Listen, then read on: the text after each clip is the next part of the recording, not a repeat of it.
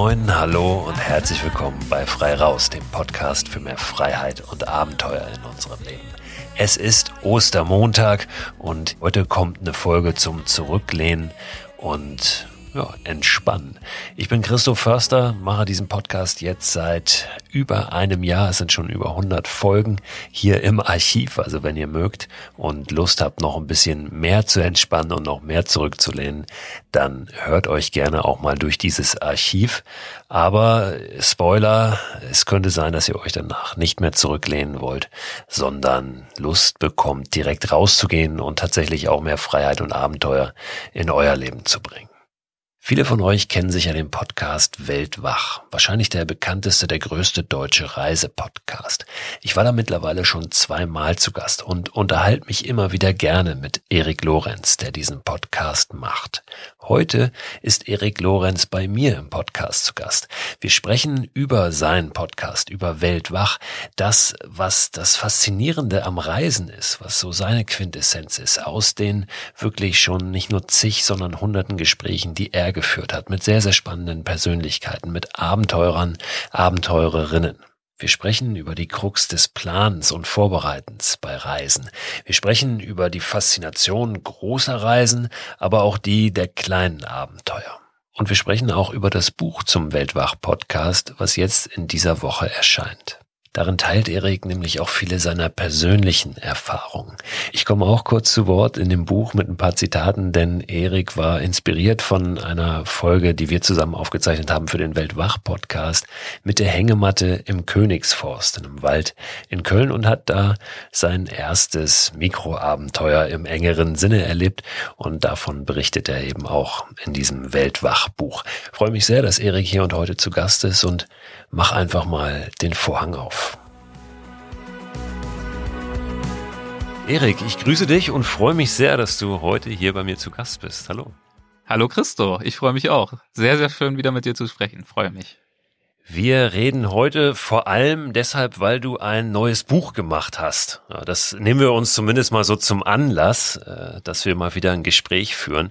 Dieses Buch ist ein Buch zu deinem Podcast. Das Buch heißt auch Weltwach mit offenen Augen ins Abenteuer. Und darin erzählst du von deinen ganz persönlichen Abenteuererfahrungen, Erlebnissen, aber auch ja, von dem, was deine Gäste in deinem Podcast dir mitgegeben haben.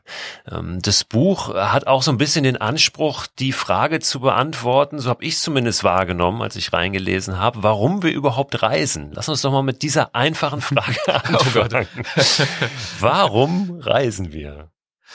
Das ähm, ist in der Tat eine Frage, die in diesem Buch natürlich mitschwingt, über die ich mir natürlich viele Gedanken mache im Podcast und auch für meine eigenen Reisen. Warum reisen wir? Wie reisen wir?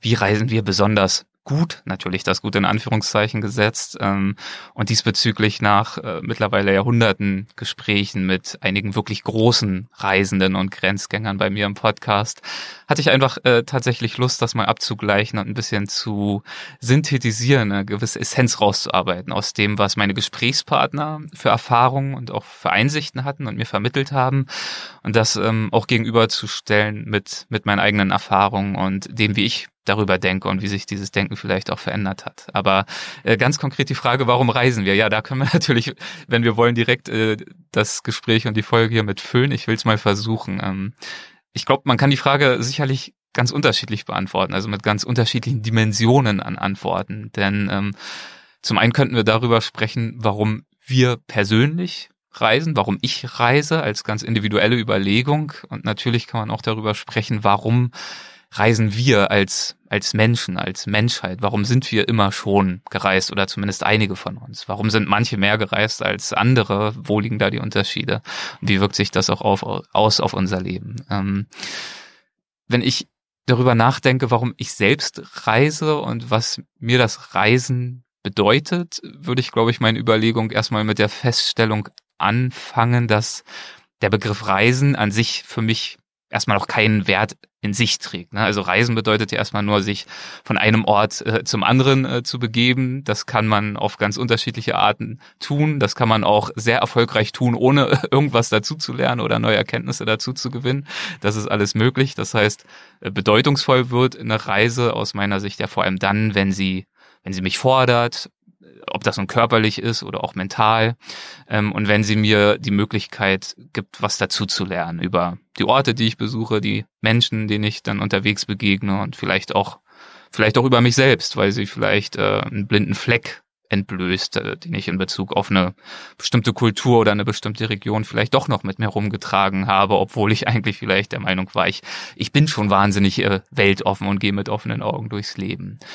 Und diese Einsichten, die gelingen natürlich besonders dann, wenn wir uns dazu überwinden, unterwegs uns auch gewissen kleinen oder vielleicht auch mal größeren Zumutungen zu stellen. Also Situationen zuzulassen und dem nicht aktiv zu vermeiden, zum Beispiel durch eine rigorose Durchplanung und Durchtaktung Situationen ähm, mehr oder weniger sogar zu provozieren, wo wir gefordert und vielleicht sogar auch mal überfordert werden. Und wie gesagt, das sowohl wieder in körperlicher Hinsicht, wenn es vielleicht eine große Trekkingtour ist oder ein in Anführungszeichen Abenteuer im klassischen Sinne, aber natürlich gern auch ähm, was Begegnungen anbetrifft, was zwischenmenschliche Beziehungen anbetrifft und diesbezügliche Einsichten. Und ähm,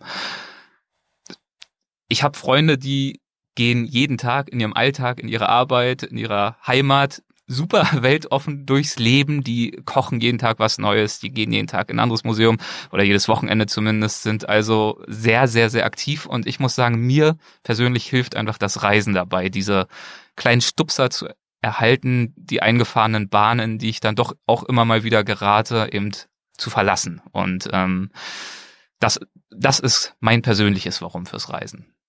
Jetzt hast du quasi schon das Inhaltsverzeichnis ausgerollt für diese Podcast-Folge. Sorry, da können wir hier so und da, nein, da können wir hier und da jetzt natürlich ähm, ansetzen und auch nochmal tiefer mhm. reingehen, weil ich das ähm, sehr, sehr spannend finde. Einmal natürlich die Frage, die du ähm, jetzt auch dann zum Teil schon beantwortet hast, warum du reist, wie sich das vielleicht auch entwickelt hat. Darüber würde ich gern ähm, mit dir sprechen. Ja, das sind einige, einige Sachen drin. Auch was du natürlich gelernt hast ähm, vom Reisen. Das äh, Buch, äh, von dem ich eben schon äh, gesprochen habe, hat auch so verschiedene verschiedene Lebenslektionen dann nochmal ähm, aufgeführt, also was du für dich mitgenommen hast ähm, aus den jeweiligen Erfahrungen, aus den jeweiligen Erlebnissen. Aber wenn wir erstmal nochmal zurückkommen auf äh, die Frage, warum wir als Menschen ähm, eigentlich reisen, das habe ich auch in deinem Buch gelesen, eine ganz äh, interessante Antwort, die du gefunden hast, die vielleicht so ein bisschen auch, äh, ja zumindest ein Teil einer Antwort ist. Es gibt ein Abenteuergen ja, was Wissenschaftler entdeckt haben oder ein Entdeckergen. Äh, was ja. hat es damit auf sich? Das ist natürlich äh, so ein ganz großer Bogen, den man da spannt, wenn man über dieses Thema spricht. Aber genau wie du sagst, wichtig ist, das ist natürlich eine Facette, eine mögliche Komponente. Aber ich fand es tatsächlich interessant, wenn wir darüber sprechen, warum wir reisen und warum wir auch schon so lange reisen, ähm, doch auch mal ein bisschen zurückzublicken, sowohl in unsere Geschichte als tatsächlich auch äh, darauf, was die Wissenschaft eigentlich äh, zu diesen Fragen sagt. Und zum einen ist einfach festzustellen, dass wir ja wirklich einen Großteil unserer Geschichte als Menschheit jagend und sammelnd verbracht haben. Wir sind umhergezogen, wir sind über lange Zeiten auch deutlich mehr umhergezogen als irgendein anderes Säugetier, ohne dass es irgendwie darauf auf äh, angewiesen wäre, äh, umherzuziehen. Also wir haben das mehr oder weniger, ich will nicht sagen freiwillig getan, natürlich gab es auch einen Sinn und Zweck, die nächste trockene Höhle zu finden oder bessere Jagdgründe, aber die Art und Weise, wie wir Stück für Stück uns fortbewegend über die Erdoberfläche quasi die ganze Erde,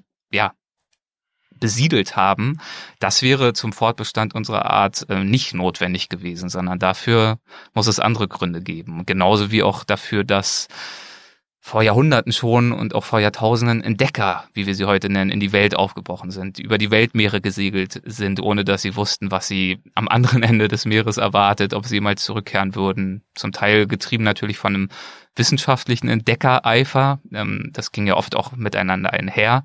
Ähm, dieses aus heutiger Sicht, wie wir es betrachten, diese archetypischen Abenteuer und eben die wissenschaftliche Neugierde. Aber dass wir eben immer wieder aufgebrochen sind und erkundet haben, auch unter großen Gefahren. Und die Wissenschaft sagt in der Tat, dass zumindest eine Zutat, die mit darüber einen Ausschlag gibt, ob wir aufbrechen und ob wir aufgebrochen sind, in dieses sogenannte Entdeckergen ist. Das nennt sich DRD4, so wird dieses Gen bezeichnet. Es wurde untersucht anhand von DNA-Analysen, bei denen man sozusagen geschaut hat, inwiefern die menschliche Migration in Zusammenhang zu bringen ist mit unserer Genetik, also die menschliche Generation in den letzten Hunderten und Tausenden Jahren. Und da hat man tatsächlich gemerkt oder festgestellt, dass nomadisch lebende Kulturen, wie zum Beispiel die amerikanischen Ureinwohner, im Vergleich zu eher sesshaften Völkern, wie zum Beispiel den Jakuten, eine bestimmte Variante dieses Gens, eine Mutation aufweisen zu einem höheren Prozentsatz. Also ähm, dieses, diese Mutation dieses Gens, die ist ganz harmlos, die tritt, tritt glaube ich, so bei um die 20 Prozent aller Menschen auf. Und in den nomadisch lebenden Völkern tritt sie besonders häufig auf. Und diese Mutation sorgt dafür, dass bei diesen Menschen eine Rastlosigkeit und eine Neugierde festzustellen ist und dass sie, wenn sie sich mit neuen Menschen, neuen Situationen, neuen Orten konfrontieren, sie besonders aufleben. Dann wird Dopamin ausgeschüttet, sozusagen dieses äh, Belohnungssystem bei uns im Gehirn und sie blühen regelrecht auf. Und äh, das heißt, man kann äh, eine Verbindung ziehen, sozusagen aus unserer Geschichte, aus unserem Nomadentum hin zu heutigen Menschen, die besonders abenteuerlistig sind, die besonders oft und gern aufbrechen. Ob wir nun von den großen Abenteurern sprechen, aller Messner oder vielleicht auch Leute wie du und ich. Ähm, es kann zumindest äh, eine Komponente sein, dass wir dieses Gen haben. Jetzt wissen wir das Gott sei Dank natürlich nicht, ob wir das haben. Ist vielleicht ganz auch ganz genau. gut. Ja. Denke ich auch. Ja. Und ähm, was ja auch deshalb wichtig ist, äh, weil ich das zumindest mein, mein Eindruck und, und meine Wahrnehmung, ähm, dass jetzt jemand nicht als Abenteurer geboren wird. Vielleicht ist ein ja. Stück weit ja doch äh, was drin. Könnte sein, wird die Wissenschaft vielleicht in Zukunft noch, noch mehr rausfinden. Ähm, aber dennoch äh, glaube ich, dass ja auch wir ganz viel lernen können, ja, ganz viel uns aneignen können und ähm, das auch heute vielleicht vielleicht nicht derjenige oder diejenige sein müssen oder morgen sein müssen, die wir gestern waren. Und äh, das ist vielleicht auch etwas, ähm, was du bestätigen kannst, wenn wir jetzt mal schauen auf dein, äh, deine persönliche Vita auch, deine persönliche Abenteuer-Vita. Warst du immer schon so abenteuerlustig, wie du es jetzt bist? Oder warst du vielleicht sogar in der Vergangenheit abenteuerlustiger als heute? Wie hat sich das bei dir entwickelt? Ja, du hast auf jeden Fall schon mal wieder sehr interessante Punkte angesprochen. Ich möchte noch ganz kurz darauf eingehen, weil ich glaube, das hat auch tatsächlich ein bisschen was mit mir zu tun, genau wie du es gerade formuliert hast. Das Gen bedeutet natürlich nicht ähm, automatisch, wenn ich das habe, dann bin ich als Abenteurer geboren und wenn ich das nicht habe, bleibe ich für immer zu Hause.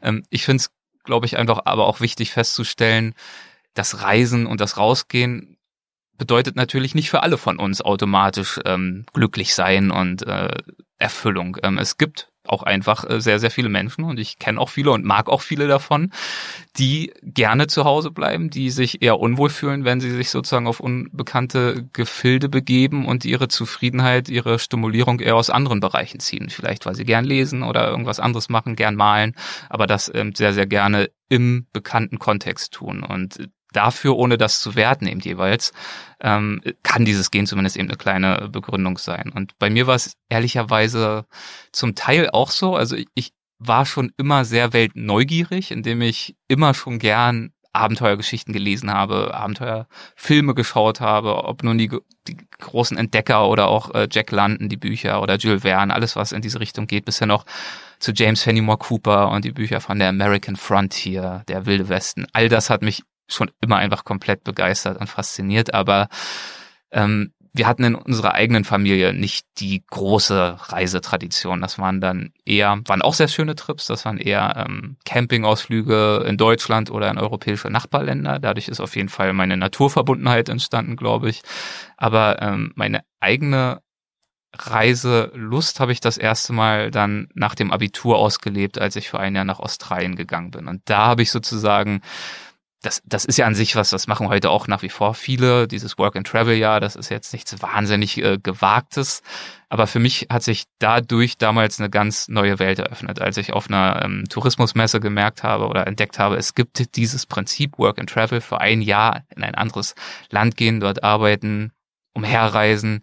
Das war für mich eine so abstrakte Vorstellung damals noch und ich glaube, das vergessen wir heute auch oft, die wir mittlerweile das Privileg hatten, recht viel unterwegs gewesen zu sein, was das zum Teil auch für eine Barriere ist für Menschen, die noch nicht so viel die Gelegenheit hatten äh, zu reisen. Und so war es für mich damals auch. Es war eine riesige emotionale Herausforderung, mich zu diesem äh, Schritt zu überwinden, sozusagen aus der Schule heraus das Elternhaus äh, zu verlassen und dorthin aufzubrechen. Und das auch die Begegnung vor allem, die ich dort dann natürlich hatte. Ich habe auch im Buch ein ganzes Kapitel zu einem Farmer, den ich dort kennengelernt habe.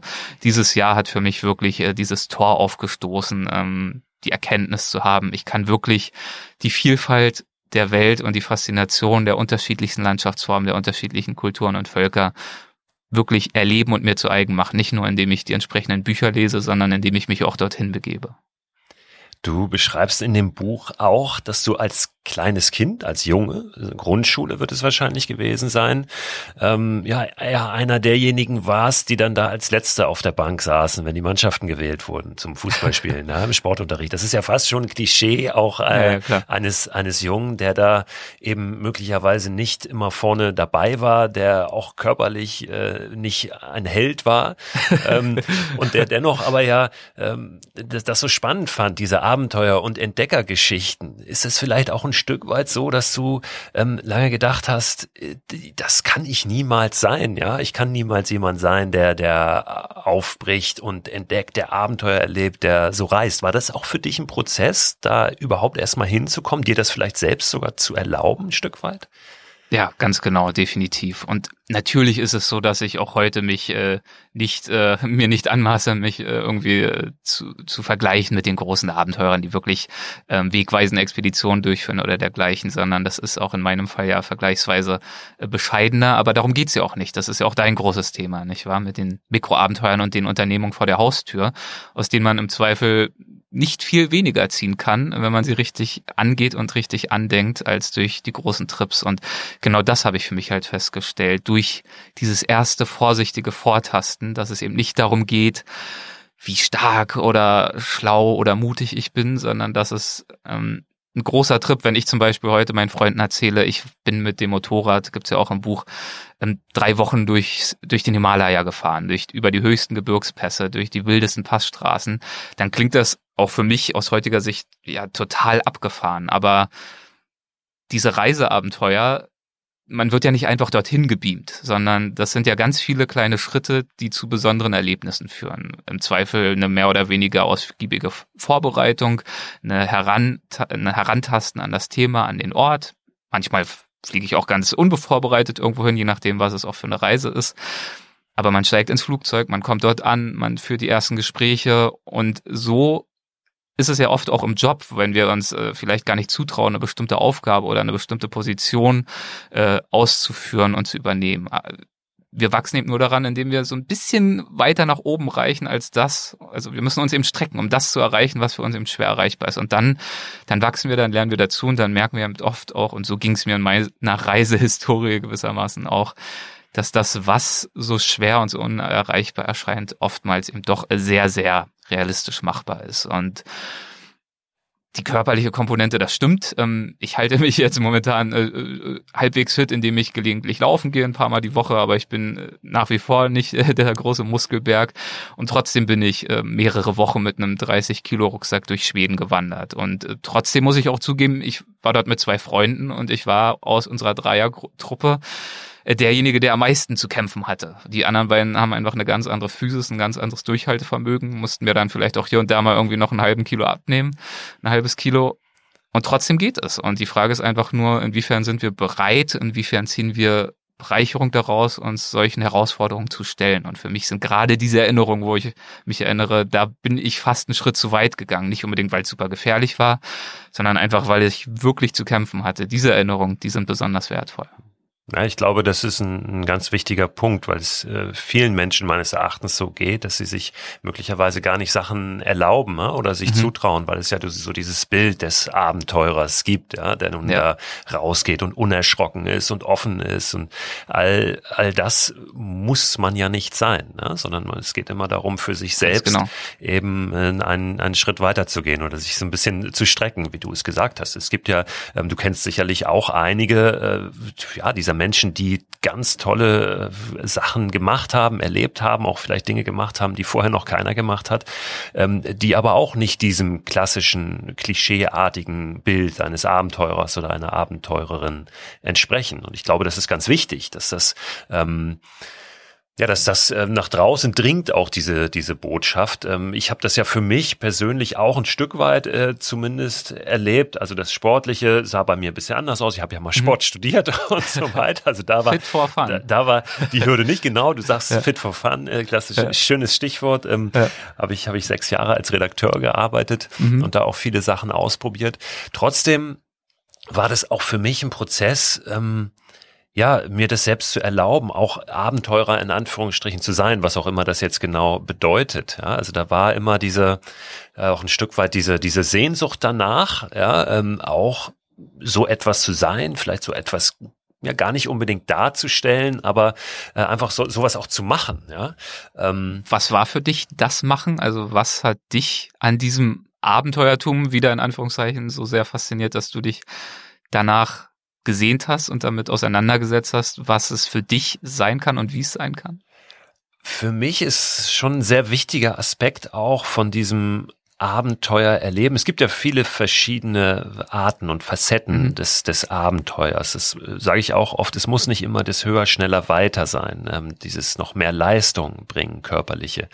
Dennoch war das für mich immer was, ähm, was mir sehr viel gegeben hat, äh, diese, diese körperliche Leistung. Gar nicht in einem in einer Art Wettkampf, wo ich mich mit jemand anderem messe, wo es nachher ein Gewinner und Verlierer geht, gibt, sondern ähm, mehr dieses Gefühl wie so ein wie so ein flowartiger Zustand. Also ich erinnere mich daran, ähm, ich bin früher so als Jugendlicher bin ich viel gelaufen, so Mittel- und Langstrecke gelaufen, auch Waldläufe gemacht mhm. und da ähm, hatte ich oft so dieses Gefühl, wenn ich im Wald war, völlig alleine. Ähm, so eine schöne Strecke in einem, in einem, tollen Waldgebiet gehabt, bei uns um die Ecke.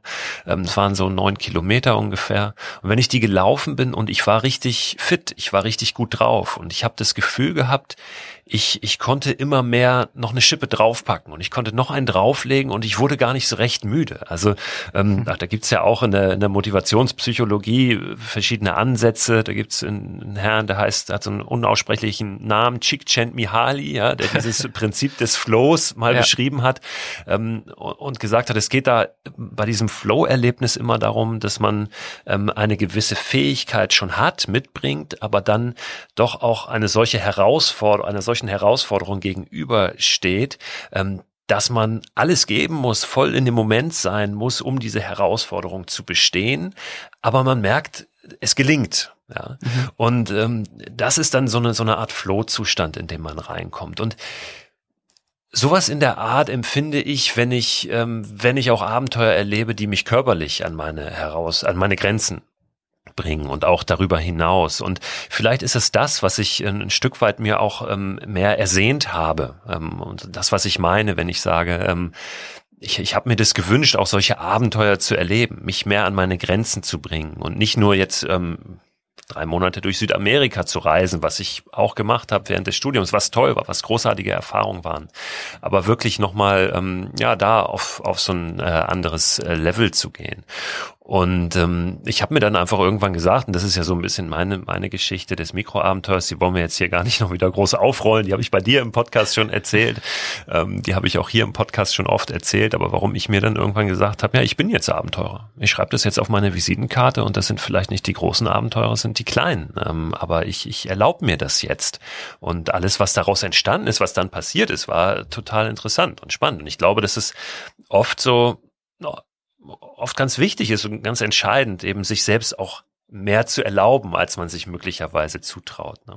Und auch ähm, zum Teil sich weniger zu erlauben, als man vielleicht meint äh, sein zu müssen. Also sich einfach frei zu machen, das hast du ja gerade wunderbar beschrieben, von dem, was so das Klischee des Abenteuers oder des tollen Reisenden irgendwie beinhaltet, sondern also genau das, was du sagst, diese Neudefinition des Begriffs, der ja sowieso super abgegriffen ist, des Abenteuers, aber das wird mir auch immer wieder klar in den Gesprächen mit meinen Gästen, dass dieser Begriff eigentlich überhaupt gar nichts aussagt und auch keiner Funktion erfüllt, außer der, dass es sozusagen eine eine Schablone sein kann, die wir selbst für uns ausmalen können, die wir selbst definieren. Und ob man nun äh, Messner heißt, der mir natürlich in unseren Gesprächen dann vom klassischen Abenteuer eher erzählt, der sagt, es muss schwierig sein, es muss gefährlich sein, es muss eine große Exposition geben, sonst ist es kein Abenteuer, sonst ist es Tourismus, so mal ganz äh, rabiat verkürzt. Genauso gibt's aber auch Menschen wie, ich erinnere mich an Ilya Trojanov, äh, den äh, wunderbaren Autoren, der das Abenteuer viel intellektueller und abstrakter definiert. Der sagt, für ihn ist ein Abenteuer, das zu sehen, was er noch nie gesehen hat,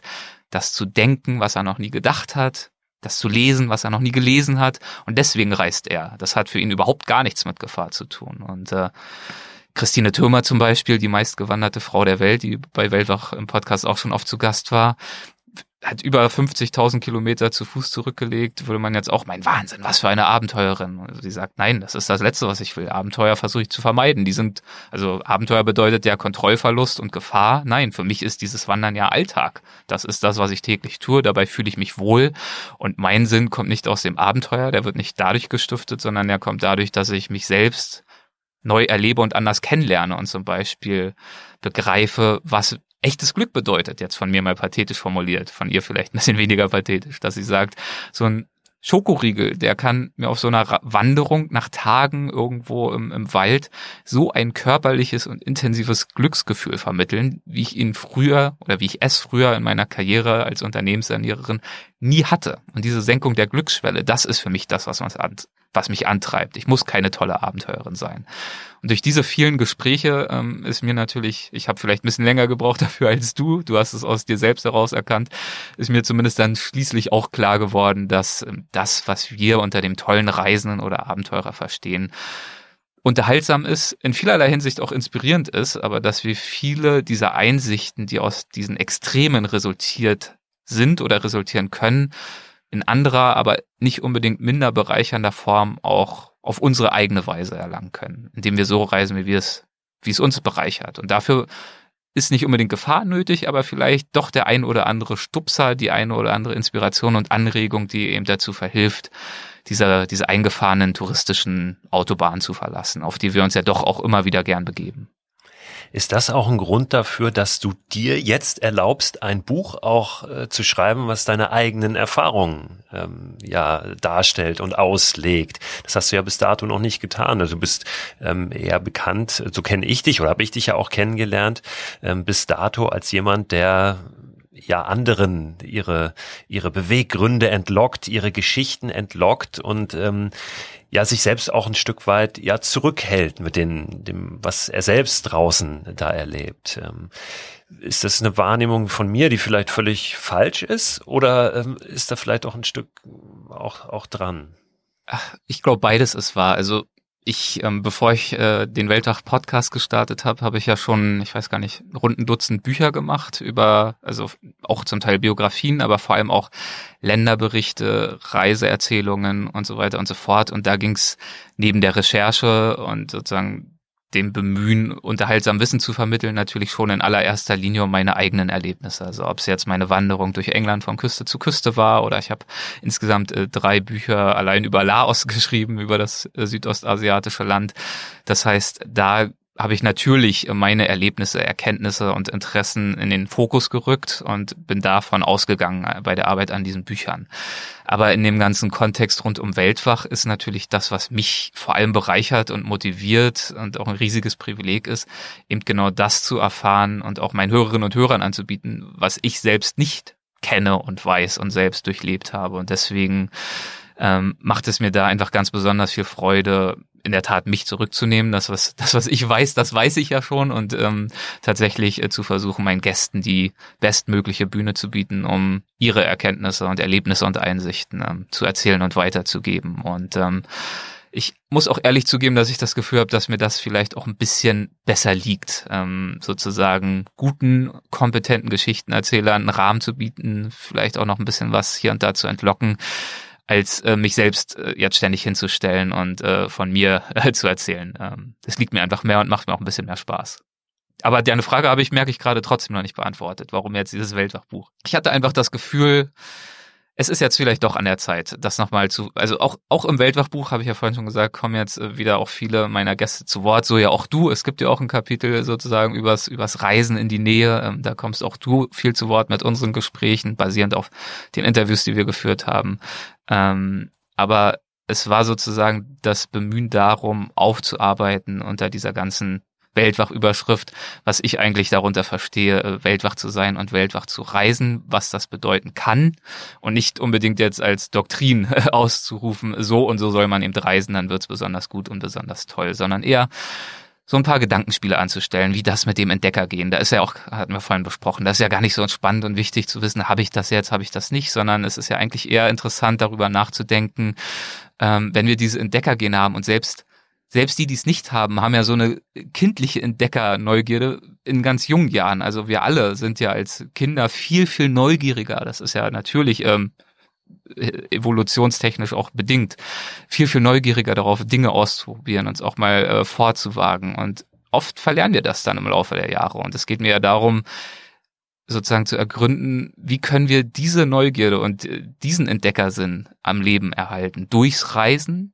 das Beflügeln, aber auch durchs Reisen das Ausleben. Und ähm, wie kann sich das dann vielleicht auch wieder rückwirkend auf unser übriges Leben positiv auswirken? Das sind beispielsweise Fragen, die ich ähm, ergründen wollte und die im Zweifel natürlich auch ein bisschen persönlicher sind. Also da ist es dann auch schwieriger, solchen Fragen nur nachzugehen, indem ich jetzt ein Zitat ans andere ausschließlich reihe meiner Gesprächspartner, sondern da war dann, glaube ich, jetzt einfach ein guter Zeitpunkt, mich ein bisschen selbst mehr mit einzubringen. Ja, du hast schon gesagt, es sind einige, oder ich habe das gesagt vorhin, es sind einige Lebenslektionen auch drin mhm. in dem Buch, die wir natürlich nicht als äh, Doktrin äh, verstehen sollten.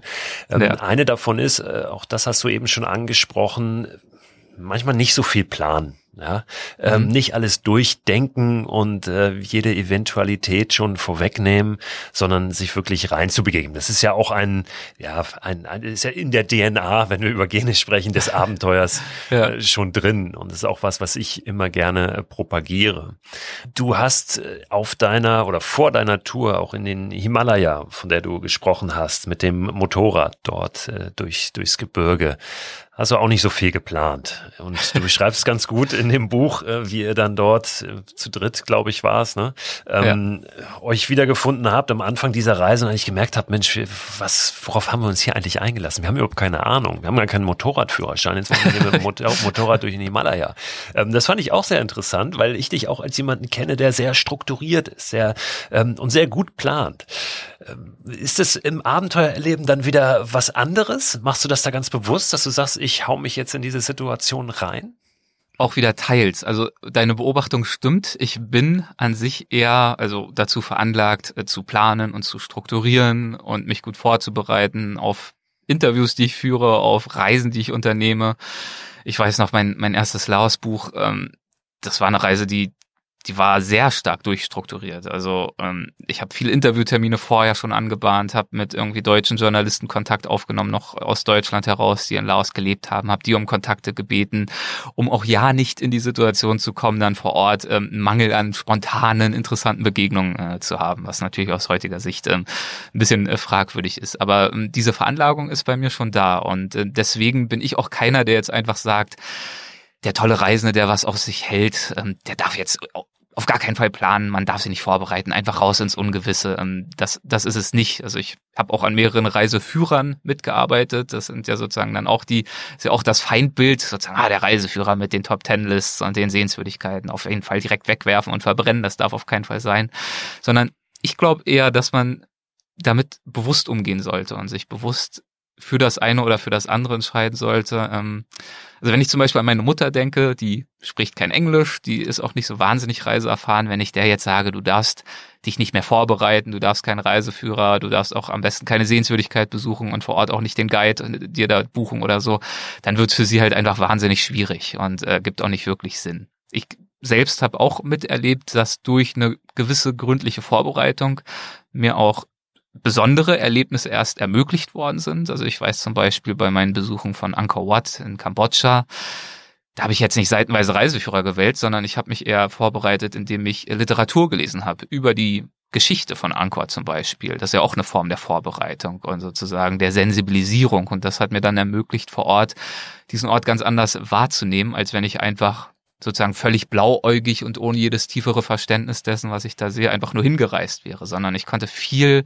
mehr Details, glaube ich, aufnehmen, äh, viel mehr daraus ziehen und auch mit einer ganz anderen Neugierde auch die kleineren, weniger bekannten Tempel erkunden und mich dann auch unterhalten. Ich habe da zum Beispiel einen Maler dann kennengelernt, der dort sitzt und, und Bilder malt für Touristen. Und das war eine ganz andere Erfahrung. Und genauso kann ich dir aber auch Beispiele nennen, wo gerade, weil ich mich dann überwunden habe, eine Reise als Anlass zu nehmen, jetzt mal anders zu sein und mich von diesem Kontrollwahn zu befreien, äh, dem ich manchmal dann doch unterliege, wo genau daraus ähm, auch wieder besonders tolle Erlebnisse resultiert sind. Zum Beispiel eben im Himalaya oder auch als ich in den Iran gereist bin, ohne jedwede Vorbereitung und überhaupt nicht wusste, was mich da erwartet und einfach nur mit staunenden Augen durch meine erste größere Station in Isfahan äh, geschlendert bin, tagelang und einfach nur diese Stadt in mich aufgesungen habe und mir Fragen gestellt habe, die ich dann auch nicht direkt beantworten konnte. Das war eine ganz andere Art Erfahrung. Oder ich wurde dann auch noch vom Ramadan komplett überrascht. Also so schlecht war ich vorbereitet.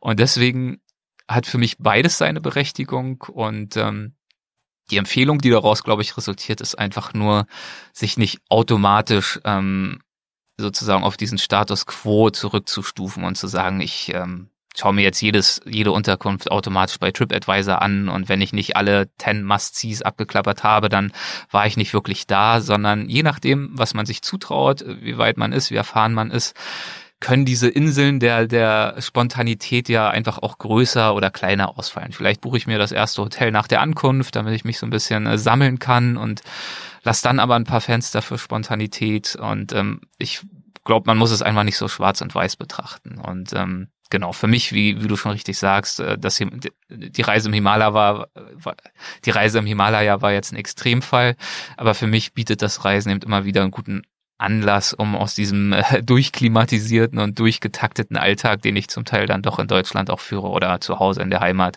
dem zu entfliehen und mich herauszufordern. Und daraus dann aber, wie vorhin auch schon gesagt, auch zum Teil wieder sehr viel zu lernen für mein Leben daheim. Und das hat mir auch oft sehr, sehr geholfen und auch die Gespräche mit äh, meinen Gesprächspartnern, mit meinen Gästen im Podcast, können ja vielleicht noch drauf kommen, auch äh, daheim mir mehr zuzutrauen und mehr Risiko zu wagen.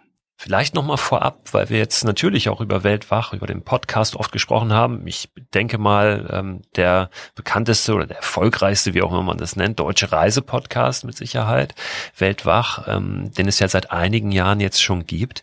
Wie ist der entstanden? Also du hast gesagt, du hast äh, eine Vergangenheit ja auch als, als jemand, der Bücher geschrieben hat, an Reiseführern mitgearbeitet hat, ähm, aber auch eine, eine andere berufliche Vergangenheit noch. Wie kam es dann irgendwann dazu, dass du sagst, Mensch, ich will so einen Podcast machen, ich will einfach die großen Abenteurer, die Entdecker und Abenteurerinnen, Reisenden ähm, interviewen und denen Dinge entloggen? Die Antwort darauf hat verschiedene Komponenten natürlich. Ähm, zum einen, das ist der Einstieg war ich schon immer sehr affin selbst, was das Format Podcasts anbetrifft. Ich liebe Podcasts, ich höre die ganze Zeit Podcasts im Auto, beim Joggen, beim äh, beim Anstehen, beim Zähneputzen, beim Staubsaugen. Ähm, das ist einfach, finde ich, ein wunderbares Format für Storytelling, für Unterhaltung, für Wissensvermittlung. Ähm, insbesondere auch international gibt's so fantastische Formate für alle möglichen Interessensgebiete von po Politik über Entrepreneurship, Creative Writing und ähm, das ist einfach ein Format, was mich schon über viele Jahre hinweg sehr bereichert. Ähm, das schon mal vorab. Auch wenn ich selber, muss ich zugeben, nie so richtig viel äh, Reisepodcasts gehört habe, sondern eher ähm, andere Themen, die mich interessieren, äh, dort äh, konsumiert habe. Aber was ich natürlich immer schon sehr gern gemacht habe, zumindest seit dem Abitur, war viel zu reisen und äh, auch sehr, sehr gern zu schreiben und idealerweise das zu verbinden. Und äh, nun gibt es ja Menschen, die sagen, wenn man irgendwie unterwegs ist und ein Projekt hat oder vielleicht auch Fotograf ist und sozusagen immer nur nach dem nächsten Foto jagt, dann nimmt das eigentlich eher was weg vom wirklichen Erleben, weil im Falle der Fotografen, die vielleicht dann immer nur durch die Linse schauen und dann ja, so eine gewisse Künstlichkeit in die Situation reinkommt. Aber Michael Martin zum Beispiel, der große Wüstenfotograf, der hat mir auch beschrieben, für ihn ist gerade die Kamera und die Jagd nach den Bildern, das ist sein Antrieb überhaupt morgens um fünf aufzustehen oder um vier und nach dem Licht zu suchen. Und dann werden ihm so viele Erfahrungen ermöglicht, überhaupt erst durch diese Motivation, die ihm sonst verwehrt geblieben wären. Und genauso ging es mir immer, wenn ich das Reisen mit dem Schreiben verbunden habe. Das waren dann wirklich keine Urlaubsreisen, das war auch keine Entspannung, das war ich bin dann im Modus. Also ich bin dann wirklich von früh bis spät bin ich unterwegs und grübel und zweifel und ringe darum, irgendwie diese Tage, diese Gefühle, diese Orte in Worte zu kleiden mit einer gewissen Prägnanz, die, die dann auch was ausdrücken und vermitteln. Und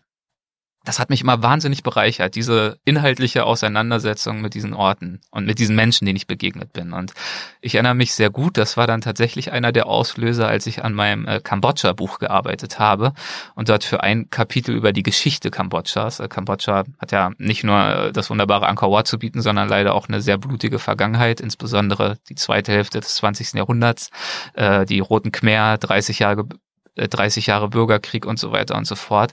Und äh, für ein Kapitel über dieses Thema war ich in Kambodscha mit einem Herrn unterwegs, ein ehemaliger deutscher Oberstleutnant, längst pensioniert, der war mittlerweile in seinen 70ern, Peter Willers, und der hat dort fürs Auswärtige Amt ein Minenräumkommando aufgebaut. 300 Mann stark aus Khmer, vor den Toren von Angkor Wat im Dschungel hat er seit sechs Jahren gearbeitet. Wie gesagt, auf seine alten Tage, der hätte sich auch äh, locker ausruhen können in Deutschland.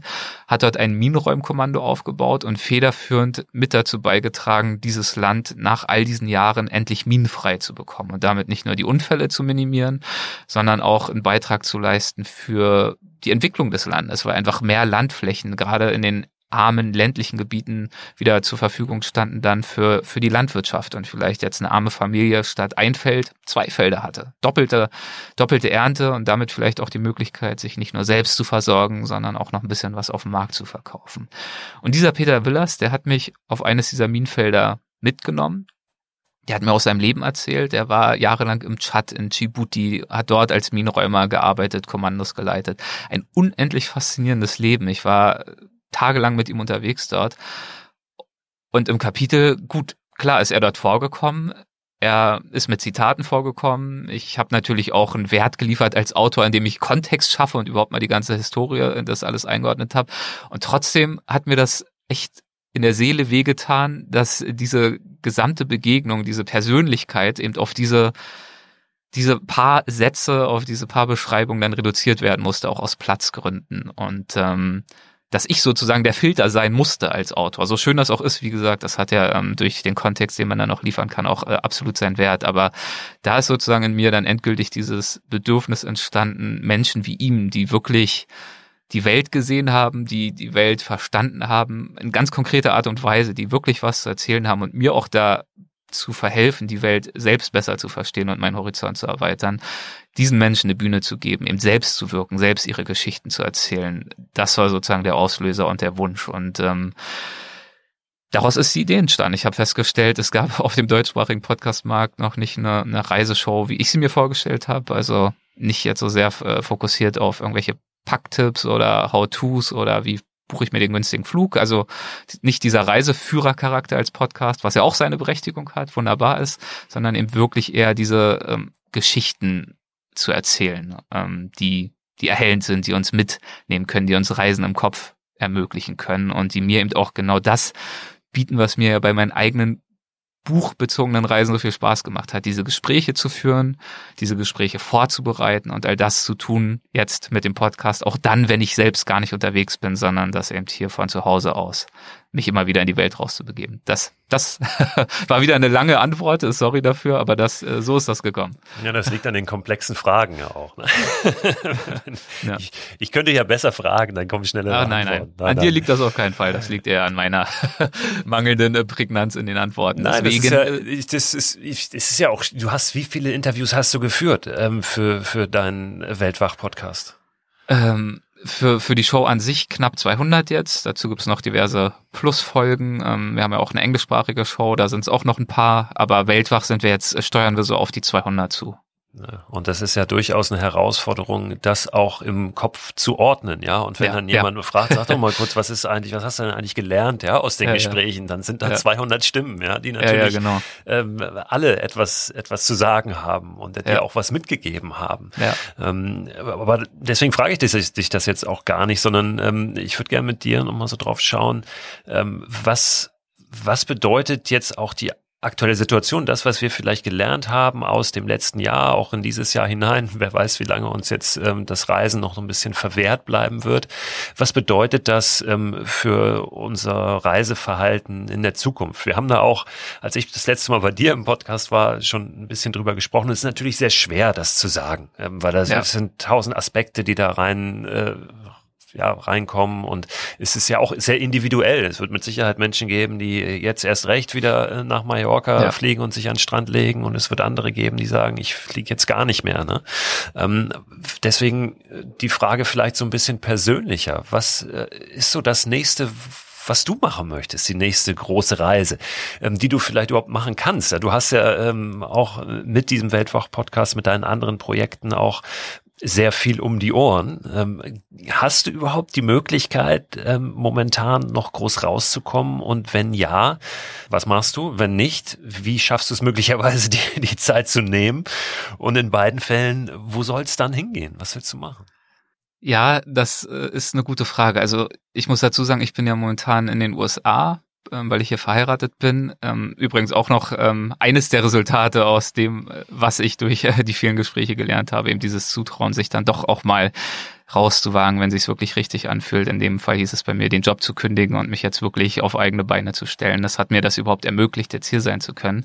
Aber natürlich, genau wie du sagst, auch im Zuge der Pandemie sitze ich jetzt genauso hier fest, wie andere in Deutschland festsitzen. Das ist kein wesentlicher Unterschied. Ich glaube, was uns die Pandemie auf jeden Fall aufgezeigt hat und auch nach wie vor aufzeigt, ähm, ist, dass Reisen keine Selbstverständlichkeit ist, und auch keine Selbstverständlichkeit sein sollte, auf die wir, ähm, die wir ja nun auch das Glück haben, uns das überhaupt leisten zu können und auch mit einem deutschen Pass ausgestattet zu sein auf die wir irgendwie ein Anrecht hätten, sondern Reisen ist ein Privileg. Ähm, das ist ein Privileg, das wir behutsam und auch bewusst nutzen sollten. Ein Privileg, das auch mit Verantwortung einhergeht, mit einer ökologischen Verantwortung sowieso. Das ist ja auch ein großes Thema unserer Zeit, äh, sehr berechtigterweise.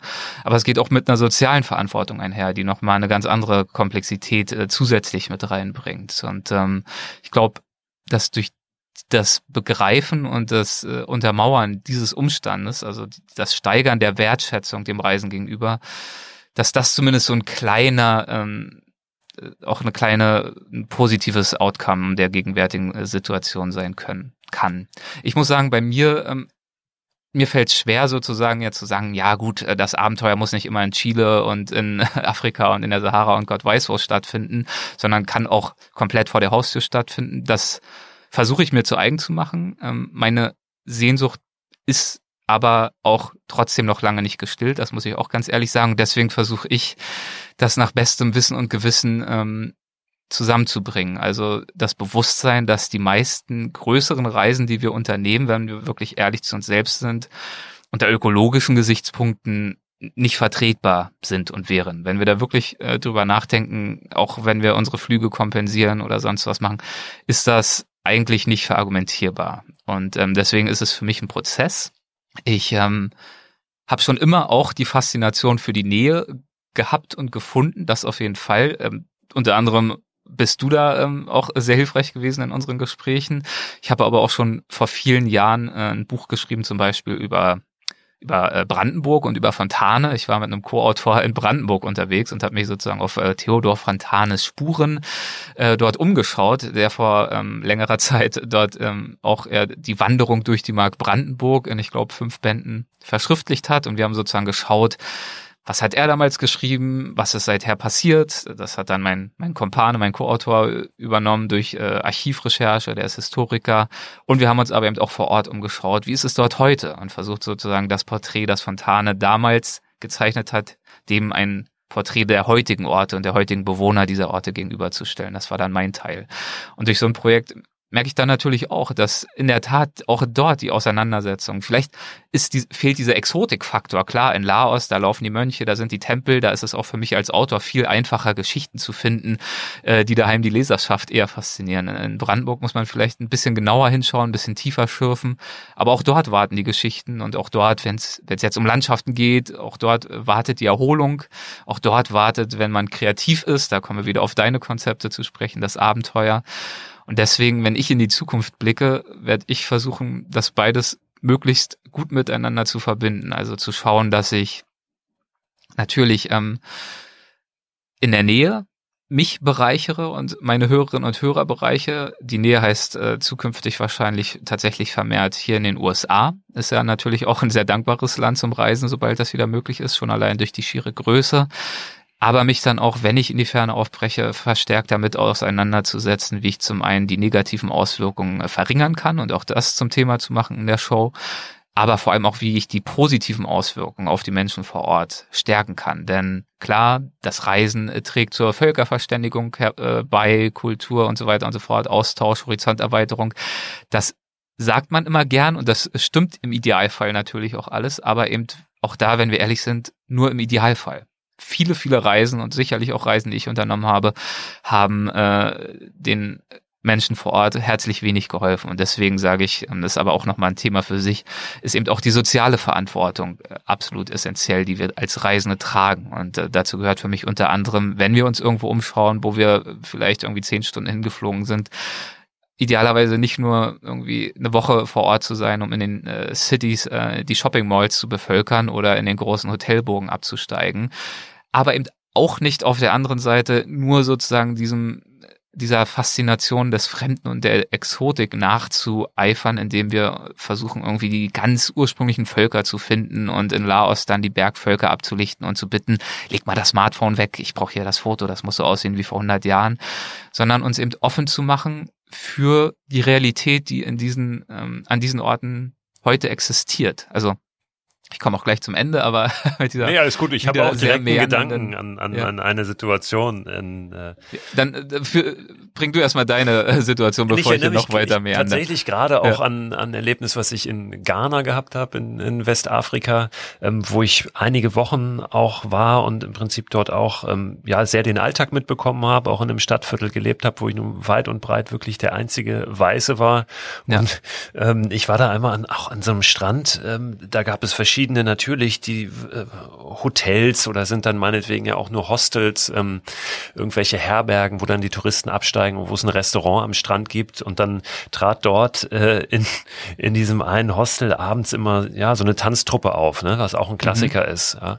Und ähm, im, im Baströckchen, ja, ja, junge Männer und auch gemischten Alters und ähm, haben dann da so ein bisschen den, den folkloristischen Tanz aufgeführt und am nächsten Vormittag oder am Abend noch war das sogar, ähm, später am Abend ähm, war ich da auf dem Fußballplatz, weil ich immer gerne mhm. Fußball gespielt habe und äh, dann eben auch dort mit den Einheimischen einfach Fußball gespielt habe. Und dann liefen die gleichen Leute äh, ja dann irgendwie mit einem äh, Arsenal-Trikot auf einmal ja. auf dem Platz auf und hatten ihr Handy in der Tasche, genau wie du es gerade beschrieben hast. Ja? Und ähm, das ist ja, ja, schon manchmal sehr schwierig, wenn da so ein, so ein folkloristisches Bild gezeichnet wird, was überhaupt nichts mit der Realität zu tun hat. Ne? Das ist ja für alle Seiten peinlich, ja, ehrlich gesagt. Und, und ich glaube, der Denkfehler liegt wirklich darin, dass wir glauben, um interessant zu sein oder um was Spannendes zu sehen und zu entdecken, braucht es eben diese, diesen Exotikfaktor. Also ich erinnere mich auf meine allerersten Laos-Reise, war ich auch natürlich im Norden unterwegs, in den Bergdschungeln, habe dort auch die Acker und andere Völker besucht, die tatsächlich noch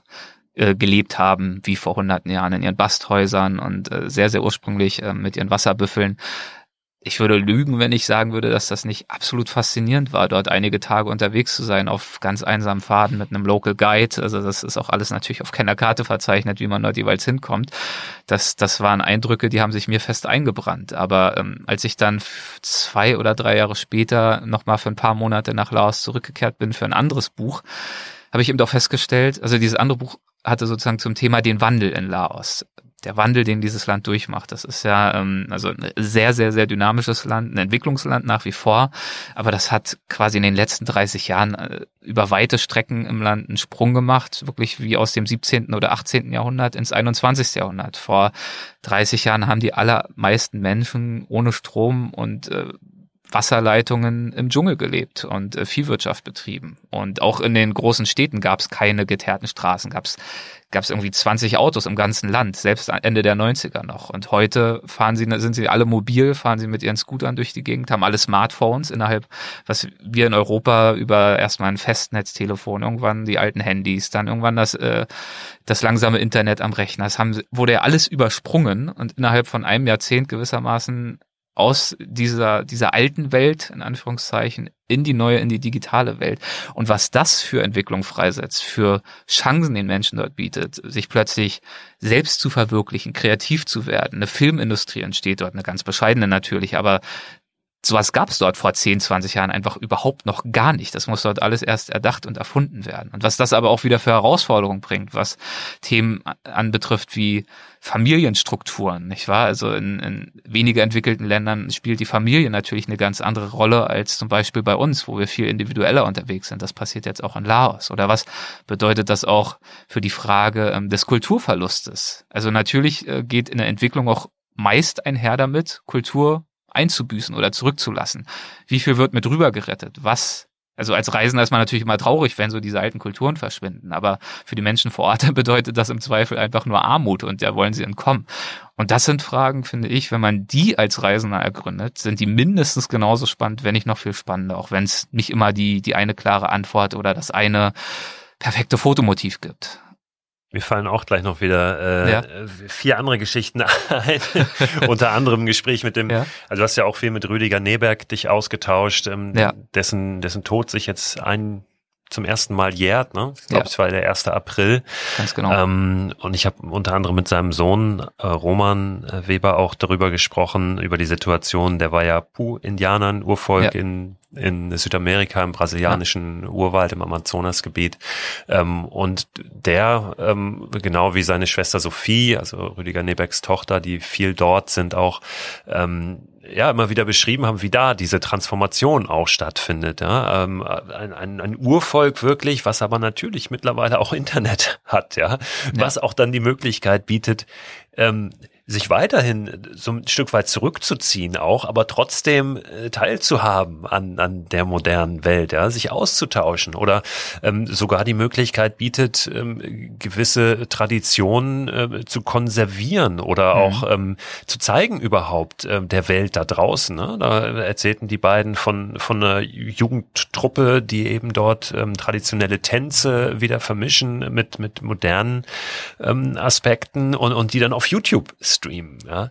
Ähm, Glaube ich, ein sehr, sehr spannender Aspekt, der jetzt wieder ja. eine ganz andere Richtung noch führt und uns äh, ja doch, doch weg auch von, von äh, deinem Buch, aber auch wieder nicht, weil natürlich sind das alles äh, Themen, äh, für die wir offen sein sollten, wenn ja. wir da draußen unterwegs sind. Ne? Und eben nicht nur schauen, ja, nach, oft ist es ja so, ähm, wir legen uns vorher etwas zurecht und erwarten dann eben das auch dort zu finden und ähm, Ganz da offen genau. dafür zu sein, dass das möglicherweise nicht dem entspricht, was wir uns zurechtgelegt haben. Ja, ja.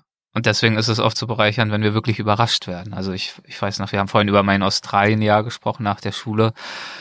Das ist eine meiner prägendsten Reisebekanntschaften bis heute und eine meiner engsten Reisefreundschaften. Ich habe mich natürlich in, nach Australien begeben und mich gefreut auf die Beach Cities und auf das Outback und auf all das, was man die Aborigine-Kultur.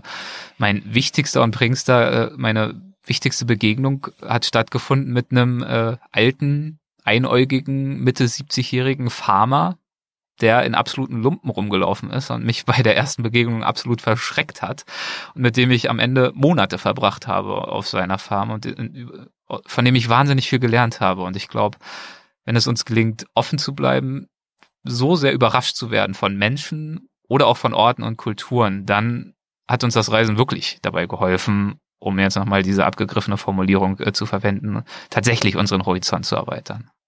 Erik, ganz herzlichen Dank für das Gespräch.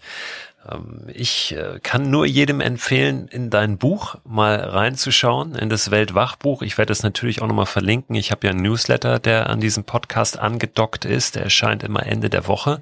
Und da packe ich weiterführende Links rein, Infos zu den Themen aus der jeweiligen Podcast-Woche. Und natürlich gibt es da auch dann nochmal einen Link zu deinem Weltwachbuch. Und ich schaue nochmal, was ich da aus der Vergangenheit noch ausgraben kann, was du äh, verzapft und geschrieben hast. Und pack da auch nochmal den ein oder anderen Link rein rein. Du hast gesagt, du hörst viel Podcasts. Hast du vielleicht zwei, drei Podcast-Tipps, irgendwas, was unseren Horizont jetzt nochmal erweitert? Das ist natürlich jetzt die Frage. Also ich, ich bin tatsächlich ein Politik-Nerd und höre einfach sehr viele Politik-Podcasts. Das, ähm, davon muss man sich dann für interessieren. Also ich höre sehr viel amerikanische Politik-Podcasts, sowohl was hier so die Innenpolitik anbetrifft, aber auch internationale Politik, insbesondere Pod Save America ähm, von Crooked Media. Das wird betrieben, das ist ein Medienunternehmen mittlerweile, wird betrieben von einigen der wichtigsten Berater und äh, Redenschreiber der Obama-Regierung. Ähm, Finde ich wahnsinnig spannend, genau wie auch den New York Times Podcast. ja, aber es ist tatsächlich vor allem Politik in meinem Fall und hier und da auch mal was zum Thema Creative Writing. Also The Creative Writers Toolbelt, wen das interessiert, ist auf jeden Fall sehr, sehr interessant. Ähm, das, das ist das, was ich mir so gebe. Und für mehr muss man ehrlich sagen, neben meinem ganzen eigenen Gepodcast reicht dann meist auch schon gar nicht mehr die Zeit. Ja, du hast genug damit zu tun, deine eigenen Podcasts äh, durchzuhören, die du da genau. gemacht hast, ja. ähm, um da nochmal so ein bisschen ähm, dir auch selber dann was rauszuziehen. Denn in einem Gespräch ist es ja dann manchmal auch so, dass einem da noch hier und da was entgeht an Inspiration. Absolut. Und genau deswegen versuche ich ja auch, ähm, so machst du es ja auch, natürlich ähm, auch für meine eigene Show die Gesprächspartner und Partnerin möglichst vielfältig auch auszuwählen und eben nicht nur über das Reisen an sich zu sprechen, sondern über bestimmte Landschaftsregionen, über bestimmte Naturräume, über bestimmte Völker, aber auch über bestimmte Nischenthemen. Also du hast ja auch ähm, meine ähm, Bekannte und Freundin Lydia Möcklinghoff kennengelernt. Sie ist Ameisen, also Tropenökologin, aber forscht vor allem seit zehn Jahren am Ameisenbär in Brasilien. Darüber haben wir ein, zwei Folgen gemacht. Oder ich war jetzt gerade wieder unterwegs hier in in den USA ähm, zum zweiten Mal jetzt schon mit, ich weiß nicht, ob du die äh, amerikanische Heavy Metal Band Manowar kennst. Ja, selbstverständlich. Ähm, ja, ja, ich war jetzt mit dem Sänger unterwegs wieder ähm, in seinem Jagdgebiet, gerade vor zwei Wochen in, im Bundesstaat New York im Norden, wo es noch eine wahnsinnig dichte Schneedecke gab. Und er hat mir sozusagen erklärt, was er unter ethischem, verantwortungsvollem Jagen versteht. Das ist natürlich ein Thema, was sicherlich umstritten ist, vielleicht auch das eine oder andere Gemüt dann erregen wird. Ähm, er hat auf jeden Fall erläutert, was für ihn Naturliebe und auch Naturschutz mit dem Jagen zu tun hat. Und das ist wieder ein ganz, ganz anderes Thema, als zum Beispiel genau mit Rüdiger Neberg oder so zu sprechen. Und Deswegen äh, diese Vielfalt, das ist einfach ein Riesenprivileg und wird auch dafür sorgen, dass, dass ich dessen noch nicht so schnell überdrüssig werde. Ja, und das sei an dieser Stelle auch noch gesagt, es gibt eine englischsprachige Version sozusagen, wenn man das so vereinfachen kann, des Weltwach-Podcasts, die heißt Unfolding Maps. Also wer Ganz da genau. Interesse ja. hat, mal ja. Englisch ein bisschen was zu hören über das Thema, dort auch sehr, sehr gerne reinhören. Erik, vielen Dank, dass du da warst. Vielen Hat Dank, mich sehr gefreut, dass wir mal wieder gesprochen haben. Mich auch. Mach's gut. Tschüss. So, dem ist gar nicht mehr viel hinzuzufügen. Vielen Dank, Erik. Ich habe es gesagt, ich verweise in meinem Newsletter nochmal auf das Weltwachbuch und suche nochmal ein, zwei andere Bücher raus, die Erik ebenfalls geschrieben hat. Und natürlich kommt auch nochmal ein Link rein zu dem Weltwach-Podcast, aber den findet ihr auch so, wenn ihr wollt. Lohnt sich wirklich, da mal reinzuhören. Jeder, der oder die den wöchentlichen Newsletter zu diesem Podcast abonniert, bekommt auch ein kostenloses Booklet mit Mikroabenteuerideen von mir. Ich habe da mal zehn Mikroabenteuerideen zusammengestellt, auch noch ein paar Ausrüstungstipps und weiterführende Links reingetan. So weiterführende Links und Ausrüstungstipps, die bekommt ihr übrigens auch in jedem Newsletter. Also jede Woche, immer Ende der Woche ist da nochmal ordentlich Inspiration drin. Nicht nur weiterführende Infos zu den Themen der Podcast Podcast-Woche, sondern auch darüber hinaus. Abonnieren könnt ihr den unter christoförster.com slash frei raus. Dieser Link steht auch nochmal in der Beschreibung dieser Podcast-Folge drin. Kommt gut in die Woche. Ich freue mich, wenn wir uns am Donnerstag zur nächsten Folge frei raus wiederhören. It's a strange world we're living in. The space between us, paper thin. Nothing's quite what it's. It's a brave world we're living in. Seeing sparks in dark places, finding something to believe. Now that we're far, I see you closer. Now that we're not talking, I know you better. When we get out of this, I want to hold.